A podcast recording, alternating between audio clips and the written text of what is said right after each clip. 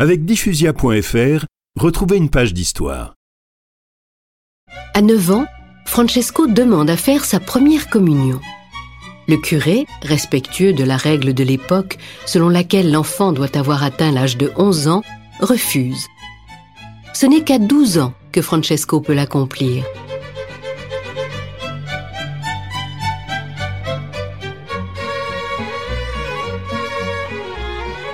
Quelques années plus tard, il écrit à propos de ce jour extraordinaire Au souvenir de cette journée, je me sens tout entier dévoré par une flamme très vive, qui brûle, consume et ne fait pas mal.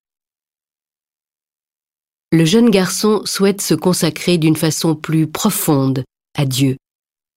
L'année prochaine, s'il plaît à Dieu, toutes les fêtes et tous les divertissements seront finis pour moi parce que j'abandonnerai cette vie pour en embrasser une autre, meilleure. Le 6 janvier 1903, Francesco prend le chemin de Morcone pour entrer chez les Capucins. Sur le quai de la gare, toute la famille est là pour lui faire ses adieux.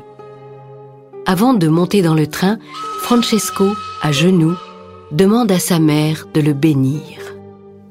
Maintenant, mon fils, ce n'est plus à moi que tu appartiens, mais à Saint François,